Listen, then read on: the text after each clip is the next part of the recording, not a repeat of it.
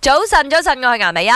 早晨，早晨，我係林德榮。係啦，講到翻工時間，咁啊，我哋呢啲啊比較特別少少嘅翻工時間唔好講啦。嗯咁如果一般打工仔咧，都係朝九晚五嘅，啱冇先。咁最近呢，有個女老細喺網上咧就 share 咗條片，佢就講佢公司咧其實係朝十晚四嘅喎。嗯，咁點解佢會改嗰個工作時間俾嗰啲同事啊、員工係咁樣嘅誒、呃即係呃時間表翻工咧？係咁主要因為佢發覺好多同事啦，就算九點翻到嚟公司啦，佢都 hea 嘅，飲下茶啊，睇嗯係下報紙啊，吹下水啊。我公司都係朝十，有啲係朝十一添。嗯哼，但係佢嘅呢個放工時間當然都會 delay 少少啦，遲少少啦可能就晚六做啦。足八個鐘但係佢呢個都特別啲，嗯俾你遲啲翻工，但係早啲放工喎。係啦，咁佢發覺咧，咦誒九點鐘到十點鐘之間咧，你哋都係 hea 嘅，正式開工 start engine 咧都係十點先嘅。係咁，嚇不如咧俾你閃咗呢一個大塞車嘅時間咧，都係嗯仲係塞，但係大塞車就冇咁嚴重啦嚇。係啊，咁你翻到嚟準準十點啊，正式開工咁咪幾好。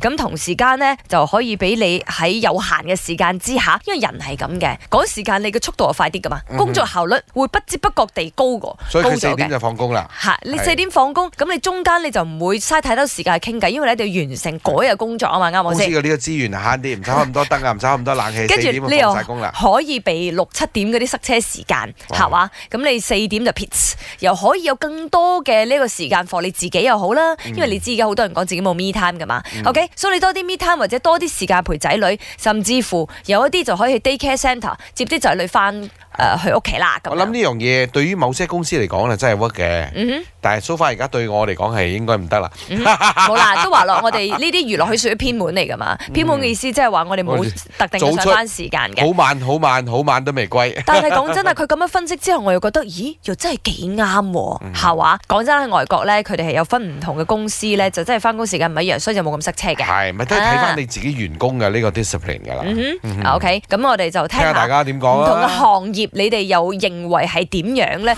我覺得唔係幾 work 啦，因為我係 r e 物 a 嘅，所以我早晨九點到誒傍晚六點十五分都已經忙到冇時間屙尿啦。咁樣如果再縮短埋工作時間嘅話，嘢咪做唔晒咯。十點到四點嘅做工時間，我覺得係最 efficient 嘅，因為我係一個 medical rep，所以呢個時間係真係我哋需要開工嘅時間啦，就真係做工嘅效率同埋要見 client 啊嗰啲啊，都係幾好嘅時候嚟嘅。應該係俾嗰啲做 clerk 啊、財富啊、office 工啊嗰啲係應該 work 嘅。你話如果俾嗰啲服務行業啊、F&B 啊，就應該冇咩 work 噶。但係有啲人呢，就連時間都唔夠，所以你話 work 唔 work 呢？大家見仁見智啦。